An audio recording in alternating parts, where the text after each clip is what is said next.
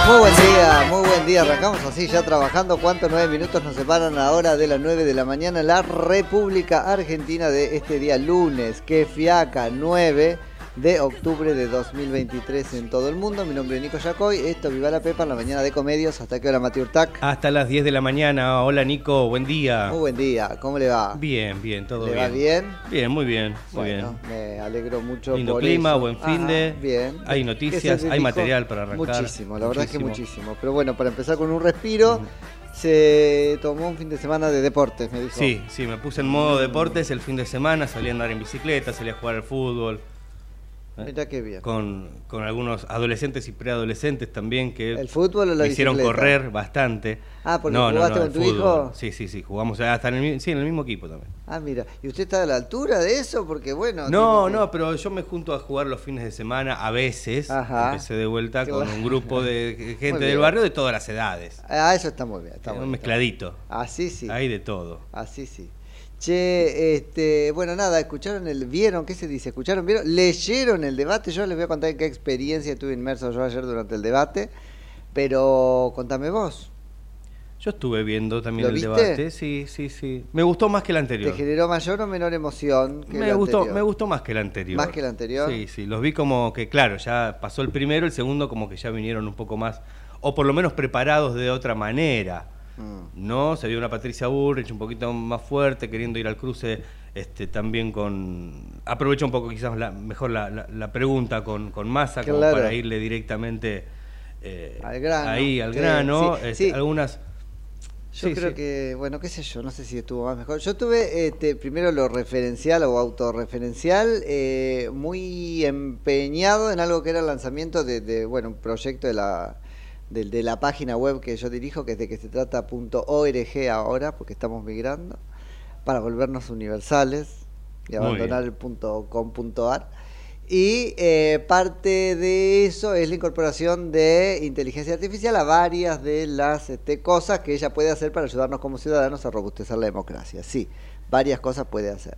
Entonces, eh, una de ellas fue una transcripción a tiempo real del debate. Pero bueno, eso es todo un lío de técnica, los equipos, la sobrecorrección y qué sé yo, salió perfecto, salió perfecto. Así que con un delay de 30 segundos, a veces un poquito menos, logramos obtener la versión taquigráfica textual del eh, debate. Así que Con la inteligencia el- artificial. sí, así que ponías el video y tú, tú, tú, tú, tú, te iba apareciendo la este, transcripción, el SIC, el textual. Así que bueno, ahí está, www.dequesetrata.org, pueden encontrar el, el texto porque está ahí para quedarse y pueden además reaccionar al texto, entre otras cosas. No solo compartirlo, que te ayuda por un tema de quotes, si vos querés este, remarcar algo de lo que haya dicho un candidato, irlo a buscar en contexto. ¿Sí? Porque acá el aporte tiene que ver no solamente con la celeridad, con tenerlo ahora, estamos bastante adelante de lo que este, otros que lo estaban haciendo este, lo están logrando, pero digo, el punto es no depender del retraso, pero sobre todo del recorte de los medios tradicionales. Pusimos acá el otro día el, el, video ya contextual de Mauricio Macri, por ejemplo, en Harvard. No es nada que ver lo que había dicho con lo que se dijo que decía. Bueno, acá está bueno poner a la ciudadanía, gracias a un esfuerzo de inteligencia artificial, la fuente completa. Quien supere la fiaca puede ir ahí y ver este, qué se dijo. Podés compartirlo, podés reaccionar. Me gusta, no me gusta, me siento emocionado y qué sé yo, lo cual está bueno porque nos da un mapa de eh, cómo se reaccionó en la opinión pública a los distintos momentos del debate. Y en tercer este, tiempo podés eh, ayudar a detectar falacias, lo cual eso está bueno porque el debate tiene mucho que ver con una esgrima argumental y qué sé yo, yo creo que hubo varias. Así que estuve como muy abocado a eso, que fue una experiencia este, piola, además exitosa según los parámetros que nos habíamos este, impuesto. Y mm, bueno, esa fue la gran diferencia entre el primer debate y el segundo para mí. Después creo que sí estuvo un poco más divertido, pero como ya veníamos acostumbrados al primero, lo que este tuvo de, nove- de- de, este divertido no lo tuvo de novedoso, con lo cual, no sé, me parece que No sé cómo no le fue en el tan rating. distinto, tan distinto. No sé, ahí vea cómo No le sé fue, cómo en, le el fue en el rating. rating. Eh, los candidatos administraron mejor el derecho a réplica, por ejemplo. No sé si eso sirve de algo, pero creo que fue así. Y después leía los diarios de hoy y un poco la eh, opinión predominante es que Patricia Bullrich estuvo mucho mejor de lo que había estado y Sergio Massa y Javier Milei estuvieron peor de lo que habían estado la primera vez. En el caso de Sergio Massa, bastante peor, no pudiendo responder los embates que esta vez sí sus contrincantes le hicieron. Y en el caso de Javier Milei, dice opaco, opaco eligió la nación y Clarín errático. Bueno, no sé, vamos a analizarlo entre todos. ¿A usted qué le pareció el ganador si es que tal cosa existe? ¿Otra vez es Schiaretti? Schiaretti parece que salió de la provincia, ¿no es cierto? Y habló un poquito más a nivel nacional, Sí. con lo cual su discurso perdió contundencia. Él es un gobernador de provincia. Y esta intentona, a la que tiene derecho, es el presidente de la nación, bueno, no sé si le queda grande, pero le queda al menos no tan natural como contar lo que hizo durante tantos años como gobernador de la provincia, ¿no? Sí, se esperaba también un mensaje, fue muy, muy Córdoba el primero. eh, sí. Este quiso más federaliz- federalizar, Federalizarse, sí, exactamente, nacionalizarse. este, con, con las provincias. Terminó hablando igualmente de Córdoba en algún momento del debate. Mm. Sí, claro. Este, y Pero lo- defendiéndola como provincia, como diciendo, así defenderé a otras provincias que están igual que Córdoba, ¿no? De hecho, esto lo dijo este, claramente, frente a cosas que no estaba cumpliendo el gobierno nacional, aunque la Corte se lo hubiese exigido, ¿no?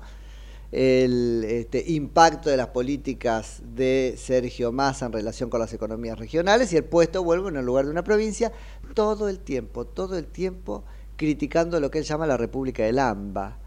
¿no? El que dice la grieta no, la grieta no, está ahí este, trabajando muchísimo por recrear otra grieta en la Argentina, que sería la de, no sé, AMBA este, interior, o AMBA versus el resto, o el resto versus AMBA.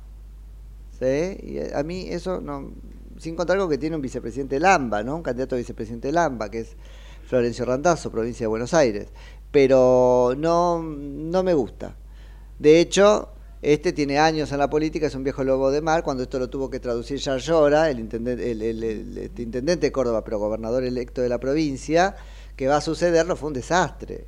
¿Te acordás los pitucos de Recoleta, de no sé qué cosa? Entonces, no, no está bueno usar esa división, aun cuando la Argentina sea macrocefálica, desde el punto de vista, si querés, demográfico y también económico, y aun cuando haya una discriminación en favor del AMBA y en desmedro del interior del país en muchos este, respectos, lo cual debe ser revisado. Así que bueno, eso. ¿Y de Miriam Breckman, qué tiene usted para decir? Miriam Breckman. Que Le eh, queda bien el rosa. No, pero aparte. Sí, no, no, los memes, los memes, eh, obviamente, paralelamente Ah. al debate, uno estaba atento a cómo reaccionaban Sí, claro. las redes sociales también. Eh, uno que me causó mucha gracia es cuando vas a ver con tu amiga una película de Barbie, cuando Ahí aparece. eh, aparecían ¿Y las aparece dos. Breckman? Aparece Breckman y Patricia Bullrich, Ah. que tenía un tono similar, no, no el mismo. No, no, el mismo, es más, se pasó de, de- de- dijo, el colorado es mío. No me voy a poner colorada, porque, viste, ella es más... Las caras también me ¿Ya, parecieron ya había distintas. editorializado con el verde? ¿Antes se había vestido de verde? De verde, Breckman? sí, Claro, y ahora raro rosa, Breckman si el rosa celeste se tendría que haber puesto. Para criticar. ¿no es cierto? Pink shaming hay ahora, algo que se llama pink shaming.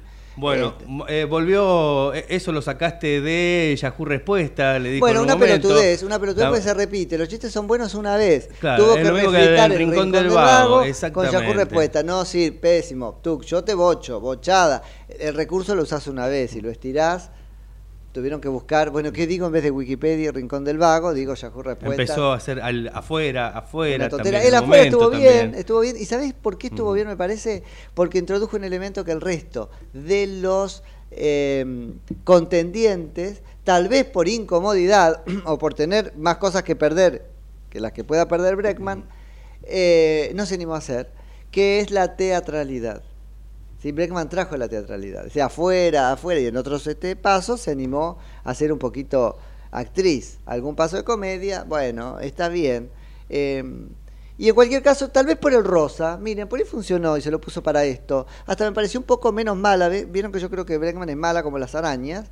Un poquito menos mala esta vez, escribiendo sus argumentos, a ver a los que tiene derecho y sus convicciones. Pero digo, viste, me parece hasta, hasta eh, te forrea, viste, cuando ni, ni, ni con los tonitos que se lo llegás a hacer a ella y Dios mío, porque es mujer, eh, ella puede hacérselo al resto. Bueno, ahora estuvo un poquito este, moderada. ¿Cómo viste Pero las que yo creo que es un elemento que hay que impugnar El- en el debate sí. público, ¿no? La forreada. Y ella, bastante. El lenguaje no verbal, ¿cómo lo viste? No soy un especialista en lenguaje No, no, pero, verbal, podríamos digo, traer a alguien. Eso estaría bueno. Eh, ya pero- te digo, estuve muy enfocado en, en- en lo dicho y en la traducción de lo dicho a lo escrito, así que no pude prestar muchísima atención al lenguaje no verbal, pero lo vi a Javier Milei haciendo muecas en algún momento. La cara de piedra de Sergio Massa, por ejemplo. Haciendo no con la cabeza. no con la cabeza. Eh, le volvió a permitir, creo, Javier Milei a Sergio Massa que le ponga los puntos. Te pasaste el límite, hasta acá llegaste. Ah, claro. Una boludez, digo, ¿quién sos vos para decirme a dónde llegué? ¿Sos el moderador? Andate ahí, intercambien con Sí. Bonelli, que venga Bonelli el candidato a presidente y andate vos ahí. Digo, ahí tenés que contestar, me parece, con un poco de, de sagacidad, porque por segunda vez osa decirle lo que tiene que hacer. Pedís perdón y te vas al rincón con el capirote, ¿no? Y las orejas de burro. No, la verdad, eso no me pareció. Eh, pero claro, ¿qué estaba haciendo Sergio Massa ahí, en mi perspectiva? Estaba de alguna manera jugando con esa idea, a su vez, de que el votante de eh, Javier Milei es el hombre. Así que le estaba hablando a las mujeres para confirmar ese sesgo, aparentemente, en la opinión del, del elector, ¿sí? Donde es una generalización muy apresurada, los varones votan Milei, las mujeres votan a otro. Así que quería este, Sergio Massa agarrarse esos votos. Sí. Eh, Patricia le contestó también en un momento, nosotros no, no- nos podemos defender solas, Sí, no hace falta. Sí, claro. después la chicaneaban con, con la foto de un rato antes, ¿no? Donde, eh, no sé, aparecía como, bueno, este, rodeada de hombres ahí en el hotel que es Palladium, Palladium, donde tiene la sede de, de su campaña electoral. Ahora vamos a hablar también de Patricia, eh, que efectivamente estuvo, concuerdo, más contundente que la vez anterior. eh, pero vos sabés que hay generalizaciones que no me gustan de Patricia. Digo, ¿por qué eh, llega a decir, por ejemplo, liberaste todos los presos, liberaste un montón de presos, tenés que explicar por qué, pero ahí va una trampa argumental, una falacia, no es todo. Tenés todos los chorros de masa en la lista. Bueno, a ver, este, quiénes, cómo, cuándo, está buenísimo que nos enteremos, pero es- esa no rapidez al todo o nada me parece que, que de- debilita en todo, en todo caso su estrategia de argumentación. Bueno, tenemos en línea ahora a Lucas Romero, que es analista político, sabe mucho de todo esto. La Lucas Nico Yacoy en Ecomedios, buen día, gracias por atendernos. Buen día, Nico, ¿cómo andan ustedes? Bien, muy bien, muy bien. Bueno, acá con las esquirlas del debate, no sé qué te ha parecido a vos. Sí, es una, es una buena palabra, esquirlas, porque efectivamente fue un debate mucho más conflictivo, mucho más Sí, sí. combativo. Me, me da la impresión que los candidatos dejaron de lado eh, las formas y el reglamento y Sí. buscaron sacarle provecho a las circunstancias, sobre todo aquellos que están necesitados de sacarle provecho, y me parece que eh, claramente lo, lo destacado ayer fue eh, una Burrich mucho más agresiva, eh, yendo directamente, digamos, a, a- a chicanear a, a sus rivales, a tratar de producir golpes de efecto, no tan concentrada en transmitir propuestas, sino en generar contenido, eh, digamos, para impactar en la audiencia de anoche, pero también para generar contenido para la conversación pública esta semana, ¿no? Claro. Me parece, me parece que fue un, un debate un poco más desorganizado que el, Sí, el domingo sí. pasado, pero también me parece que, eh, sobre todo Bullrich, eh, termina levantando el guante de toda la crítica que se le vertió durante la Sí. semana respecto de cómo había desaprovechado la oportunidad el domingo pasado de haberle acechado, sobre todo al candidato oficialista, eh, al- algunos golpes en, virtud de lo que había ocurrido 24 horas antes con esto de Insaurralde, ¿no? Así que decís que los equipos de campaña, y pareciera que el de Burrich sobre todo, en- entendieron, recogieron ese este guante y modificaron su estrategia para la segunda, el segundo round. Sí, también cada uno actúa en función de sus necesidades y de sus estrategias, ¿no? Claro. Eh, digamos, eh, para mi ley, los debates, sobre todo para un Milei que viene liderando la intención de voto, los debates se le presentan como una escena de riesgo, ¿no? Sí, claro. Hay que evitar errores, hay que, digamos, y, y lo que uno vio anoche es un candidato que intentó ir a velocidad crucero, ¿no? Tratar de Claro. llevar sus mensajes, eh, no involucrarse en, en las peleas con los demás. Milei, eh, digamos, se terminó involucrando porque lo involucran, porque lo buscan, no porque él haya Sí. buscado atacar. Eh, pero si, si fuera de, de- de su voluntad, probablemente Milei hubiera ido ahí a concentrarse en su mensaje y nada más. Ahora, Milei, Algo- esto es, es interesante, ¿no? Respecto de lo de Milei, porque yo pensaba cuando lo veía un poco esforzarse por mantener este registro de, de tranquilidad y templanza, ¿no? Que Sí. es por ahí un examen que tiene que dar frente a la sociedad. Eh, a ver, para privilegiar eso, terminó no siendo contundente, por ejemplo, en, en explicar ciertas propuestas. Esto igualmente le garpa, digo, era más importante que quedara la idea de que es un tipo que maduró a que aclare sus este, propuestas. Sí, probablemente haya aversión al riesgo, ¿no? Eh, Ah, se sí, supone que uno, uno, si uno va liderando, uno tiene una actitud más conservadora, Mm. no arriesga, no se expone, eh, sobre todo porque, yo, yo insisto, a mí, digo, hay, hay como una idea instalada en esto de que Milei eh, sabe debatir, No, no sabe de paneles, y efectivamente no sabe, no, No, es tiene, malísimo. no tiene elo- elocuencia e inteligencia para el intercambio rápido. No, nada. eh, Y eso porque da- en el o sea, que, qué sé yo, perdiste el, el tiempo. Le Y cuesta. eso lo da, exactamente, eso lo da la, la gimnasia de la política. Sí, De probablemente. hecho, yo creo que los dos, vamos a decir, los tres candidatos más experimentados en ese sentido, que son Schiaretti, Massa y y Bregman, Tienen mucha gimnasia para la- el ida y vuelta rápido, para responder con inteligencia y elocuencia. Eso no lo tiene Milei. Es que Areti más y Bregman la sacaste a Bullrich, que es una vieja loba de mar de la política, Porque, pero Bullrich, porque Bullrich tiene problemas de oratoria. tiene problemas graves de sea, oratoria. Al- algo pasa entre el cerebro y la boca con Bullrich, Bull- ¿viste? Bullrich, Bullrich, a ver, Bullrich hacerse la vio mejor que el domingo pasado porque el terreno de la confrontación es un terreno ávido para él. Totalmente. Se siente cómoda Sí, claro. Asestando golpes. Ahora, si uno lo analiza en términos de cómo responde, lo decías vos recién, ¿no? Eh, estas generalizaciones, a veces no terminando de hilvanar frases contundentes que cierren bien, parece trabarse, eh, digamos, eh, Fíjate cada, La cada cuando- pelear, vos sabés qué idea me dio siempre a mí, ¿eh? incluso lo he charlado con ella. La ves como pelear para encontrar la palabra. Tiene clara la idea, pero algo pasa entre la idea y la boca, ¿viste? Fíjate que cada vez que responde, ella inicia con el apellido del rival. Massa, sí, sí. Milei. Bueno, eso te da tiempo, ¿no? Puede ser una si- táctica. Exactamente, Ah. como, si como si no hubiera naturalmente una respuesta, entonces ella busca chocar con el rival. Bueno, lo nombra por Mira. el apellido. Dice Ah. Massa Milei. Y después empieza a desarrollar, y muchas veces no son desarrollos redondos, eh, elocuentes, Claro. que logren eh, poner el foco en un punto débil del argumento del rival. Digo, ahí Así hay es. un déficit de, de- de Bullrich, independientemente de que. Por eso eh, ataca mejor que lo que se defiende. Yo te diría que es de torear. Ah, claro, sí, sí, sí, es de torear. Eh, y el toreo, el toreo no significa, no necesariamente significa que uno se defiende o ataca con inteligencia, con elocuencia. Por eso digo, me parece que Burrich ahí la- Ahora, eh, naturalmente Burrich es la más necesitada en estas circunstancias. Sí, sí, sí. Y creo que ella necesitaba ir. Y además, Burrich tiene algo que no tienen sus dos rivales, poniendo el foco en los principales, que es una oposición bilateral. Bullrich está en el medio. De hecho, si te fijas en las réplicas, eh, la que más réplicas recibió de los tres principales candidatos fue Bullrich. Sí. Recibió tres réplicas de Massa y tres réplicas de Milley. O sea, sus dos rivales a ambos costados del, del espectro, por llamarlo de alguna manera, le están intentando centrifugar el voto. Claro que sí. Van a, re- a- a cuestionarla a ella. Massa se quiere llevar parte del voto radical, parte del voto socialdemócrata, par- parte del voto centroprogresista, parte del voto de la reta. Claro. Y como pareciera no existir el, espacio para esa, no sé, renombrada avenida del medio, lo que ella hace es mezclarlos para volver a hacer este, un, un- un nuevo escenario bipolar. Ella contra Sí. los otros dos ver, juntos, ¿no? Pero no sé ella- si le sale.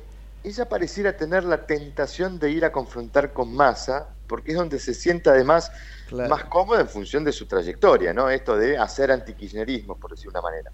Ahora, en términos estratégicos, si vos lo pensás, decís, bueno, ¿dónde está la, cam- la- la elección para Bullrich? Bueno, la elección para Bullrich está en recuperar los votos que le sacó Milei. Claramente, claro que sí. Los votos que le sacó Milei a Juntos por el Cambio. Sí. Ahora, ahí es donde yo no veo una estrategia inteligente de Bullrich. Porque eh, lo que hemos visto en estas últimas semanas No, es que claro Bullrich que empezó a confrontar con Sí, pero desde el cuestionamiento casi per- personal por momentos, sí, y hasta a veces, digamos, yendo a, a discutir, eh, de- para mí, digamos, de- de- desorganizadamente la- la- las propuestas, cuando en realidad el principal déficit de, de Milei es cómo va a ser para gobernar. claro que sí, claro. Yo me imaginaba ayer, si yo fuera Bullrich, en algún momento solamente, no me explayo, solamente le hago la pregunta, eh, Javier Milei, ¿cómo vas a gobernar? Claro. Porque hubiera sido poner el foco en el punto débil, que es donde está su activo diferencial. Porque el activo diferencial de Juntos por Cambio es, bueno, esto Claro. que intentó mostrar Bullrich con esta foto que, se, que decía, ¿no? ¿Con tu apoyo o vas a ser igual que el peronismo que no deja gobernar? Por ejemplo, podría haber contestado, porque el gran problema es la gobernabilidad, tal cual. Sí. Pero bueno, digo, ahí me parece que estratégicamente ella tiene que poner ese foco ahí, cosa que no, no, no No, está haciendo. Pero me parece que además, porque el problema que tiene Bullrich es que su estrategia de triunfo en la primaria fue muy agresiva con la identidad de Juntos por el Cambio. Sí, Porque lo que le pasa a Bullrich ahora, que se quiere defender de Milei, es que, digamos, se vuelve una, una, una emisora bastante, eh, digamos, desconfiable del mensaje de eh, confrontación contra Milei, cuando hasta la paso, Bullrich se cansó de coquetear con Milei. pero por supuesto. Entonces, es- este es la- el, el lugar, o sea, da la sensación que su estrategia de triunfo en la primaria, que fue dejar que Milei haga el trabajo sucio de pegarle la reta, Claro, y eso fue tremendamente agresivo con la identidad de Juntos por el Cambio, porque produjo tremendo. un quiebre, y hoy a, a Burris le cuesta liderar.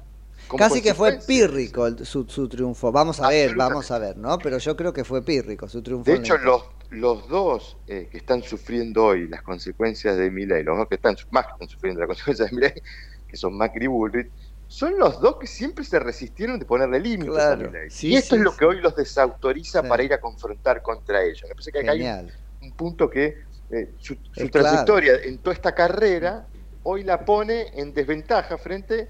Por eso digo, para mí, para Burris, la peor noticia del 13 de agosto no fue eh, haber salido segunda solamente, fue haber salido segunda de. Porque De si sido- totalmente. hubiera salido segunda de masa, Ah, por supuesto. ella hubiera podido reclamar el liderazgo opositor y decir, bueno, ahora apóyenme a mí. Sí, el voto útil, lo que sea, lo que Claro, sea. pero... ahora le quedó digamos, ganó Sí. quien rivaliza con ella Total. en representar la demanda de cambio, quien tiene activos diferenciales muy potentes para representar la demanda de cambio, sí. porque Milei se reconoce como algo nuevo y la gente lo reconoce como algo nuevo.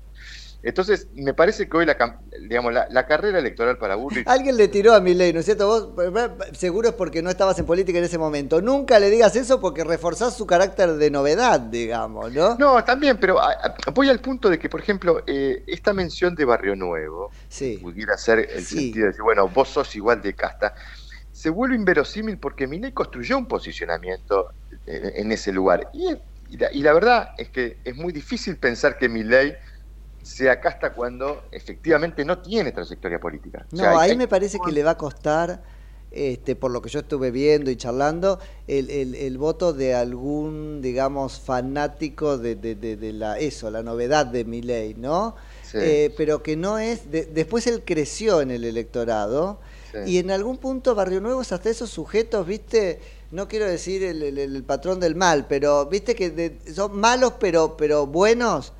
Entonces.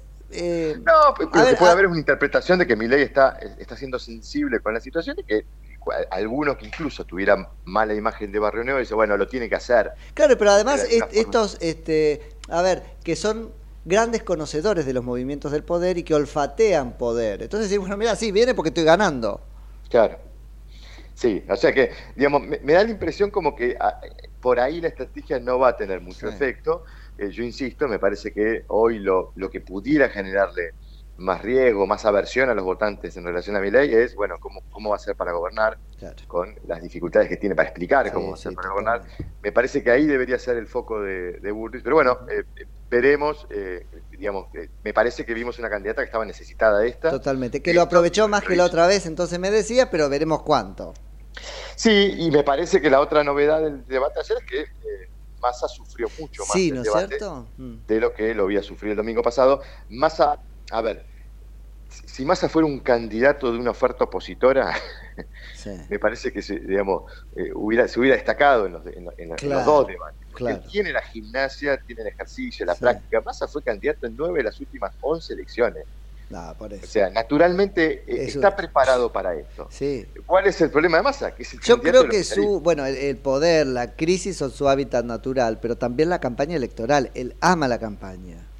Exacto. Ahora, está siendo candidato de un oficialismo en este contexto económico, con Sí. estos escándalos políticos. Entonces, naturalmente, el domingo pasado uno esperaba verlo al candidato en más ap- ap- apu- apuro, ¿no? Más Sí, apremiado. sí. Bueno, no se lo vio, y acá fue un poco lo que se comentó eh, durante toda la semana, cómo, cómo desaprovecharon la oportunidad los candidatos opositores. Bueno, este domingo ayer, eh, digamos, claramente, por lo menos Bullrich Sí, intentó sí, sí, sí. ir aprovecharlo porque hasta metía los temas por donde no entraban, ¿no? Sí, sí, total. Citaba la, la situación de Insaurralde en cualquiera de los, de los, de la- de los temas de conversación. Sí, sí, sí, pero bueno, eh, eh, sí, además esta cosa, ¿no es cierto?, él de, eh, bueno, vuelve con mi ley a decirle lo que tenés que hacer, hasta acá llegaste, que es un poco la nueva forma de decir, pedirle perd- perdón al Papa, ¿no?, toda esa cosa, y después lo que no, no entiendo es cuando él dice, ustedes no entienden que yo voy a hacer un gobierno nuevo distinto de este, no, no es que no entendemos nosotros, vos no entendés que eso no es posible, digo, lo pone en un lugar raro cuando lo cuenta así, ¿no? Los tontos Sí. somos nosotros que no entendemos que él va a ser distinto que el gobierno del cual está siendo casi presidente de facto. Sí, yo creo que a él le está faltando dos explicaciones. La primera es la explicación de lo que está pasando. No está viendo, me parece, un, un relato convincente. Porque esto de la, la pandemia, la guerra, ya suena poco convincente. Me parece que ahí Sí. le está faltando un storytelling a Massa. Sí, quedó viejo, No. ¿no es cierto? Todo Sí, eso. y lo segundo que le está faltando es explicar por qué esto sería eh, distinto. Ayer, en, en el medio del debate, Massa dijo, voy a poner en marcha la economía. ¿No? Eh, casi usando las mismas y exactas palabras que usaba Alberto Fernández. Sí, en 2019. totalmente.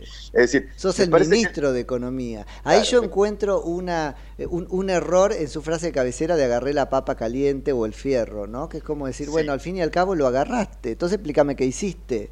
No, y es destacar un atributo que no, no, no viene al caso, ¿no? Digo, eh, no, no, le- Sí, sí, digamos, total. vos me tenés que explicar cómo resolver los problemas, ¿no? Si sos, eh, digamos, si tenés agallas o no, Claro. eventualmente eh, hasta, hasta incluso pudiera ser un atributo que se confunda con el oportunismo, ¿no? Bueno. Entonces, eh, me parece que ahí hay eh, do- do- dos, dos cosas que le están faltando y me parece que es un candidato que está apelando a convocar más por el espanto que por el encanto. ¿no? Eso está claro. Digo, que me voten porque son peronistas, porque tienen una identidad eh, construida con este espacio, porque rechazan lo que está enfrente. No mucho más, me parece que es la estrategia de un candidato en este contexto. Efectivamente. Lucas, te agradezco un montón por la charla, como siempre. No, por favor, Nico, un abrazo. Un abrazo grande. Que tengas lindo día. Es Lucas Romero, que es analista político. .com AM1220. Estamos con vos. Estamos en vos. ¿Sabías que Buspack te lleva lo que necesites a más de mil puntos de recepción? Con confianza, seguridad y al mejor precio. Envíalo que sea sin límite de tamaño. Pac Pac. Envíalo al toque con Buspack. Porque Buspack llega mejor. ¿Cuándo fue la última vez que te tomaste un respiro para ver un amanecer? Descubriendo lugares distintos que te hacen soñar, emocionar. Lugares que se convierten en felicidad cuando compartís ese momento con amigos. ¿Cuánto hace que no te tomas un respiro para descubrir algo distinto? Catamarca es mucho más que un destino.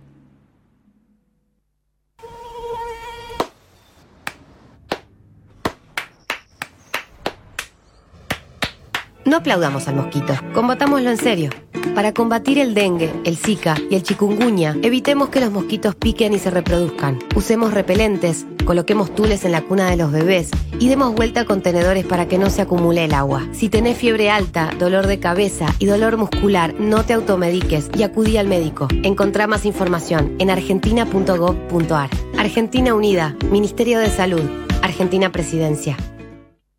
Somos tu destino de crecimiento, con políticas activas para generar competitividad y desarrollo y la infraestructura que tu proyecto necesita. Entre Ríos, una provincia fuerte que está en marcha. Gobierno de Entre Ríos. ¿Sabías que un rico y auténtico sabor de un gran espresso ya no se encuentra solo en las cafeterías gourmet? Y además, con la línea de cafeteras Oster, la preparación de tus bebidas favoritas con café son tan ilimitadas como tu imaginación. Conoce todas las cafeteras disponibles para vos en www.osterargentina.com. Espacio cedido por la Dirección Nacional Electoral. Los argentinos necesitamos un cambio de raíz. Hace décadas que tenemos un modelo de país empobrecedor, donde los únicos que les va bien es a los políticos. Hoy tenemos la oportunidad de poner un punto y aparte, de empezar a reconstruir una Argentina distinta, próspera, sin inflación, libre, pujante y segura. Venegas Lynch, candidato a diputado nacional por Buenos Aires. Milei, candidato a presidente de la Nación. Lista 135. Espacio cedido por la Dirección Nacional Electoral. Señoras y señores, tenemos a alguien que no tenía por qué agarrar. Y teniendo la deuda más grande que un país contrajo en la historia, agarró el fierro caliente igual.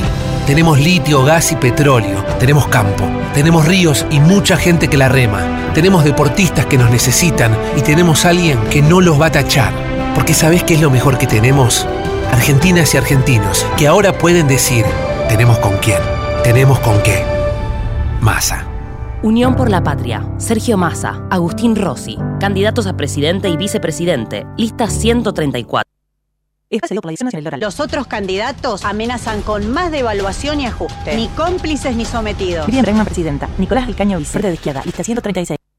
Espacio cedido por la Dirección Nacional Electoral. Tener un país federal vale, porque eso significa que trabajar, estudiar, cuesta lo mismo en cualquier rincón de la paz. Precisamos un país normal.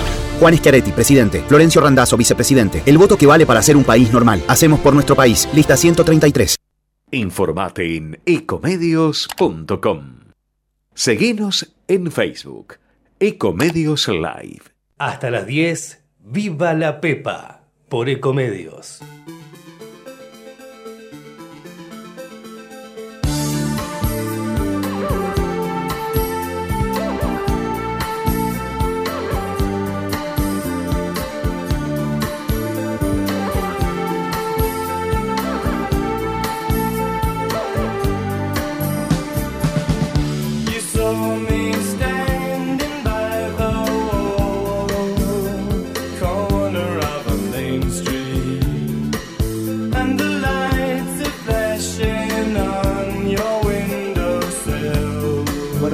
40 minutos pasan de las 9 de la mañana y tenemos que meternos con otro este, tema que nos eh, sorprendió a nosotros por lo menos, ahora vamos a ver a gente que sabe, este, que fue la invasión en principio de Hamas a el Estado de Israel. Después vamos a ver que me parece se este, metieron algunas otras eh, milicias, por ejemplo desde el este, Líbano.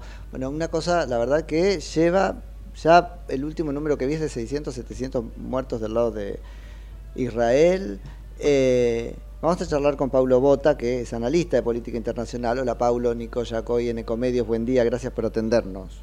Hola Nicolás, ¿cómo estás? Buenos días. Bien, muy bien, muy bien. Bueno, este, muchas gracias por, por este, charlar con nosotros. Primero de todo, nos ayudas a este, un poco actualizar la información. ¿Cómo está la cosa ahora?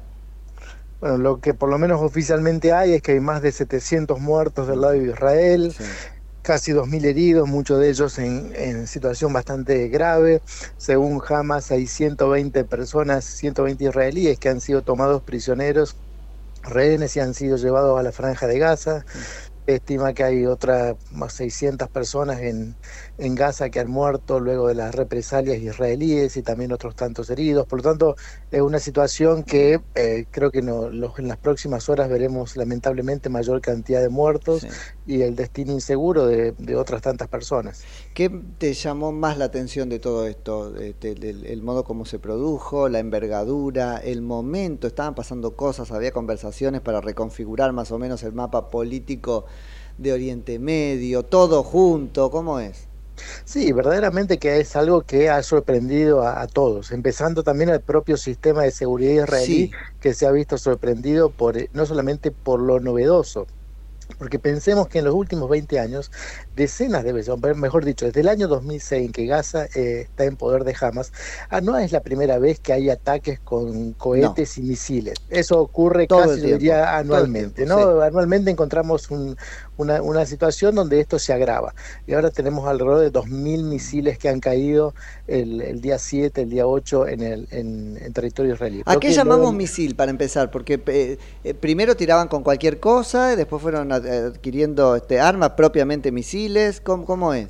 Claro, básicamente un misil es, es, una carga explosiva tierra-tierra que nosotros hacemos una diferenciación. Cohete es simplemente una, eh, una parábola, ¿no? No se puede okay. modificar, mientras que el misil se podría Dirigir. se puede modificar claro, su trayectoria. En o sea aire. que ya no es esta cosa te tiro con una garrafa, alguien lo provee y es propiamente un arma de han, guerra. Han, han, mejorado muchísimo, han mejorado muchísimo su capacidad, no solamente en, cali, en cantidad, sino también en calidad, claro. lo han modernizado, ¿no? Y eso, y también funciona con otra situación. Cualquiera de, esta, de estos artefactos son mucho más baratos que los sistemas de protección claro. antiaérea que tiene Israel. Entonces lo que trabajan es haciendo que, esos que estos sistemas de protección antiaérea estén sobrepasados por la cantidad. Y entonces, claro. siendo sobrepasados por la cantidad, ya no pueden actuar de la mejor manera, ¿no? Esto mm. es una, una cuestión. Pero volviendo a tu pregunta, yo diría que lo más sorprendente que no habíamos visto, yo diría casi desde las guerras del año 73, hace 50 años atrás, es que más de mil personas y, y ingresaron al territorio israelí. Eso. ¿no? Eso es, eso es lo novedoso. Y que ingresaron como hay videos cortando alambres, porque hasta ahora teníamos en el imaginario, bueno, ingresaban por trincheras, ahora fue medio este, ostentoso, te diría, entraron a la luz del día. Y sí, porque esto fue a la mañana en la hora israelí, porque además recordad que cualquiera de estos eventos militares tiene una faz psicológica y propagandística sí. muy relevante. Ah. Si yo quiero hacer algo así, lo quiero dar a conocer, una especie de eso. producción, ¿para qué? Para que luego eh, eso infunda el terror, para que sea visto como un éxito para propios y extraños. Por lo tanto, esta vez lo, eh, lo que hemos visto en los videos es que lo hicieron por tierra, cruzando lo que es sí. el, la alambrada entre Gaza y el territorio israelí, incluso por mar lo han intentado hacer sí, y también por aire. por aire. Por tanto, ha sido una, más de mil personas in, ingresando al territorio israelí. Eh, alrededor de hay 12 entre ciudades y asentamientos a las cuales han llegado, tomando algunos eh, ámbitos oficiales, llevándose rehenes. Eso es algo que no hacía, eso, eh, no eso es también desde una, hacía décadas. Eso es también una novedad y vamos a ver cómo responde, porque por supuesto que las vidas perdidas y los heridos, pero está más, permitime la palabra, eh, naturalizado en un conflicto este bélico, ¿no? Pero ahora el rehén digo, es, es, es novedoso por la cantidad. y, No, y muy es- desafiante a Israel. ¿Cómo responde? ¿Y qué? ¿Va, va- va a tirar este, misiles a donde por ahí están casi usados como escudos humanos estos este, rehenes israelíes? Absolutamente, pone al gobierno israelí en una situación de, digamos, de, de tener que decidir, ¿no? De, o de dar una respuesta para proteger la vida de sus ciudadanos o aparecer por otro, por otro lado como débil o dispuesto a negociar. es, es una situación bastante incómoda, pero yo creo que en este sentido lo que habíamos visto anteriormente en el caso de Israel era que la mayoría de los que eran tomados como rehenes eran, eran soldados, ¿no? Claro. en algún enfrentamiento el herido es llevado, pero acá lo que hemos visto es no solamente civiles que alguna vez había ocurrido, pero acá vemos más de 120 civiles de acuerdo a las fuentes oficiales de Hamas, ¿no? El gobierno israelí aún no lo ha dicho, pero ya de por sí es un, es un número más que considerable. Que no lo ha dicho, lo cual es tremendo porque eh, de alguna manera, vuelvo al imaginario, confirma la mm, idea de estar a la saga, ¿no es cierto? A la defensiva. No cuento porque es muy grave o porque ni siquiera puedo contar. En este, en este caso, yo creo que es verdaderamente el, el impacto que va a tener eh, a, eh, a corto plazo es, es un impacto muy duro, ¿no? Porque precisamente se hace eh, esta operación militar, se hace en un momento en que se está conmemorando los 50 años de la guerra de Yom Kippur, que fue caracterizada particularmente por un fallo en la inteligencia israelí. Digamos, entonces el- es, es, es muy, digamos, es muy importante el impacto psicológico. Lo que está diciendo es, hace 50 años el Estado de Israel no vio venir un ataque y ahora tampoco lo ve venir, ¿no? Entonces, y además da una, es, es otra... tiene Le pega en el poder, por supuesto que en el poder este duro, pero también en el poder blando a, a Israel desde ese lugar. Absolutamente, absolutamente, porque esta imagen de poder disuadir, Claro. de poder, de tener una capacidad de saber exactamente qué es lo que está pasando, pues obviamente que se ve muy afectada. Y yo creo que eso en, términos propagandísticos, en términos psicológicos, va a tardar mucho tiempo más en, reconstruirse. Bueno, sembraron, te- sí, sí. Y en la convivencia cotidiana sembraron terror, más que antes, con lo cual eso va a estar este, actualizado. Ahora esto pasa en un contexto este, interesante que, a- ayúdame a entender, eran conversaciones con Arabia Saudita, una este, Irán que aparece ya no tan eh, sola en el mundo, ¿no? Ab- Absolutamente. Yo primero que diría que el conflicto, en la situación del Medio Oriente, el conflicto árabe-israelí, tiene que ser, eh, a veces yo digo, actualizado en sus GPS, ¿no? La idea de que por un lado esté Israel y por otro lado están todos los países árabes opuestos de manera cohesionada ante Israel, eso no, no es la realidad actual, ¿no? Hemos Bien. visto hace No. tres años que Israel no solamente que ha firmado estos acuerdos de Abraham contra, digamos, con Emiratos Árabes Unidos, con Bahrein, al que luego también se ha incorporado el restablecimiento de relaciones con Marruecos. Eh, pensemos que el acuerdo desde el año 94 con Jordania, el acuerdo desde el año 78 con Egipto, digamos, eh, las conversaciones más o menos abiertas y visitas eh, funcionarios israelíes a Arabia Saudita, a Oman, a Bahrein. Digamos, hoy, hoy en día Israel está mucho más conectado con, el- con el mundo árabe de lo que podríamos pensar. Por supuesto que hay ámbitos de, de mucha tensión, estoy pensando básicamente en Siria, en Líbano, pero con otros estados hay relaciones incluso diplomáticas plenas, como hace décadas con el caso de Egipto, o incluso ahora muy abierta, muy abierta y también plenas con Emiratos Árabes Unidos, y etcétera, etcétera. Yo creo que por eso es el primer punto, ¿no? Y sí, como mencionás, las conversaciones con Arabia Saudita hubieran sido un punto de inflexión, porque Arabia Saudita no es un, un país menor en Medio Oriente, ¿no? Ya, ya tanto sea por su posición en términos geopolíticos entre el Golfo Pérsico y el Mar Rojo, por su por lo, que significa para los musulmanes que en su territorio se encuentran Meca y Medina, los lugares más santos para el Islam, por su impacto en los mercados internacionales de petróleo, por sus vínculos con Estados Unidos, digamos, el acuerdo en un acuerdo de digamos de, normalización de relaciones entre, entre Israel y Arabia Saudita hubiera sido muy muy relevante. Y yo creo que en parte es posible que esto tenga que ver con una especie de de voluntad de, de cortar esto, pero también hay que decirlo y Vos esto decís es- el, el, el ataque. El ataque A- tiene que ver con sí, sí. empiojar Sí. esto. ¿Y por qué razón lo cortaría? ¿Por la porque verdad- reacción? El- porque porque verdad- el, pa- el- el mundo árabe no podría tolerar la reacción de Israel. Porque ahora, claro, es muy incómodo para cualquier dirigente árabe eh, llevar adelante un entendimiento con Israel cuando tenemos centenares de muertos de un lado y de otro, ¿no? Yo creo que esto por lo menos lo va a ralentizar, va a tener que tardar un tiempo Pero también más. podría acelerarlo.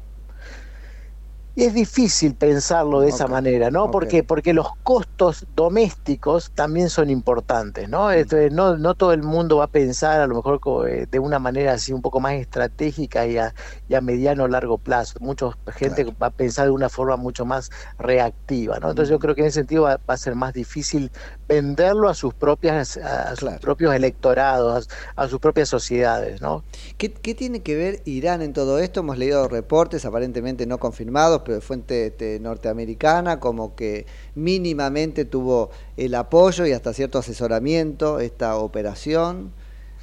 Sí, ahí tenemos, como decís, informaciones muy encontradas, ¿no? Primero el secretario Blinken ha dicho que no, después otras fuentes norteamericanas han dicho que sí, en el caso de Israel ha dicho que sí, Hamas primero dijo que no y sí, Ir- Irán dijo que no. Lo que, lo que, lo que sí podemos decir es que en un contexto regional donde las tensiones, la oposición, la competencia, el conflicto entre Irán e Israel es cada vez más relevante, para Irán sí que podríamos decir que cualquier situación de incomodidad, de, de debilidad, de problema para Israel es una buena noticia, porque pensemos que el, el actual, el actual gobierno, el primer ministro Netanyahu, desde hace años dice ¿no? que su principal problema de seguridad que debe enfrentar es Irán. ¿no? Entonces, obviamente, cualquier problema que haga que la vista de Israel esté, vaya hacia otro lado, en ese sentido es una, es una, es una buena noticia Claro. para, para Irán. Ahora, esto es un drama porque si se llegara a confirmar, digo, mejor no se confirme, porque si llega- si llegara a confirmar pone a Israel en un lugar donde no puede, sino, yo no sé nada de, de- de política internacional, por eso puedo decir cualquier cosa, vos me corregís, pero en un lugar donde no podría sino atacar. Si se comprueba fehacientemente que Irán tuvo que ver, pues entonces Irán indirectamente atacó su territorio. ¿Qué hace Israel? Nada. Sí, en- este sentido yo creo que hay, hay varias cosas para considerar. Primero que, eh, digamos, Hamas tiene sus propios intereses y que no es meramente un instrumento de Irán.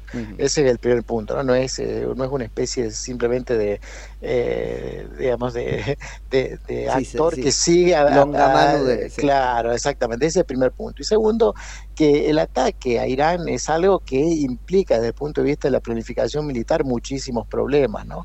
No es, eh, no es tan cerca, eh, implica muchos, eh, digamos, eh, el- no solamente el, el hacer el ataque, sino las consecuencias del Eso, ataque, ¿no? eso. Y lo que, está, lo que estamos viendo ahora es que Irán a través de Hezbollah, o incluso también si se confirma a través de Hamas, tiene muchas más posibilidades de impactar en la seguridad israelí de lo que algunos estarían dispuestos a demostrar. Y ese particularmente es un gran problema. Absolutamente.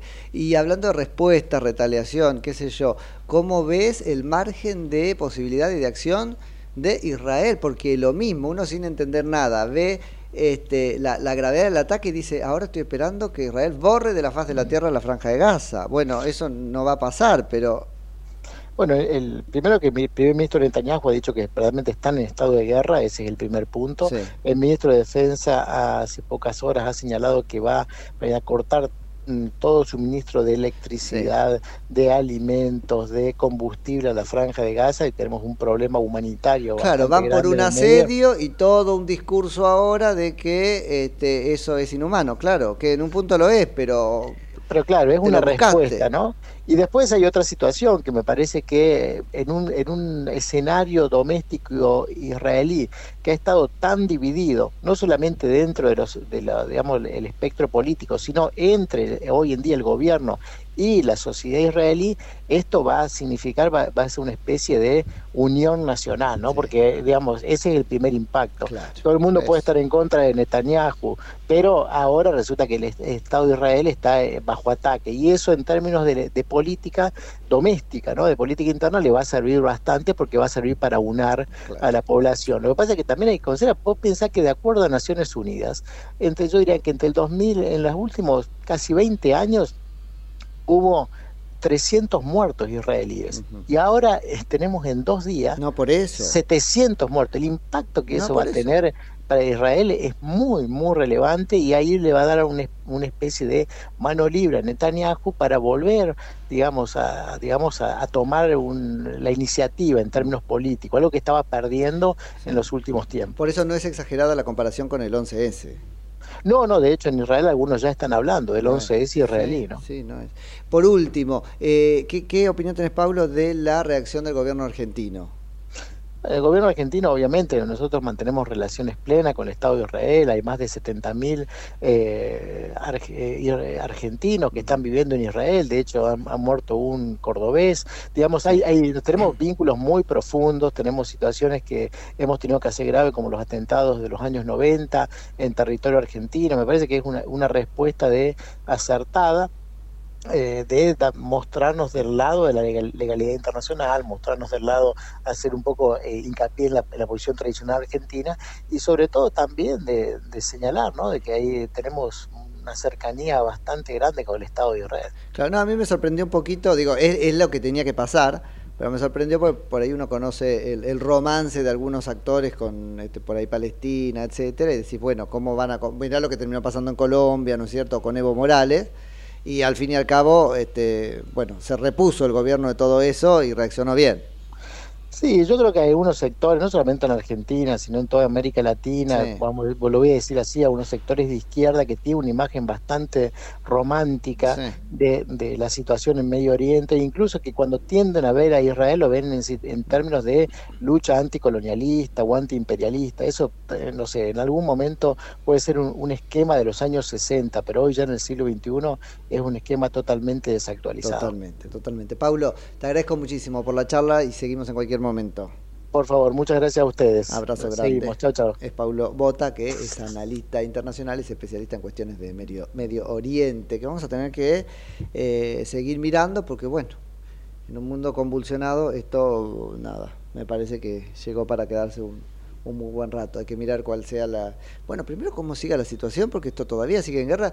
A ver, Israel reconoce que hay elementos de Hamas, que por supuesto configuran como enemigos, eh, en el propio territorio israelí, aún.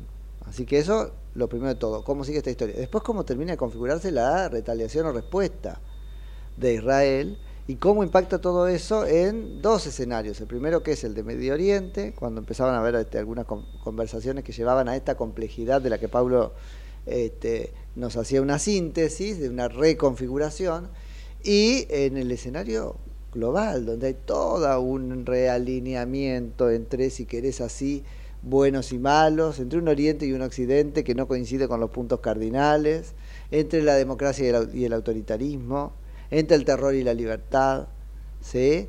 Así que, eh, y vamos a ver por lo demás qué es lo que termina pasando en Ucrania, o sigue pasando en Ucrania, cuando los ojos del mundo se salgan un poco de ahí para mirar con más atención lo que está pasando en Israel, aunque sea por, por, por, por la novedad, ¿no?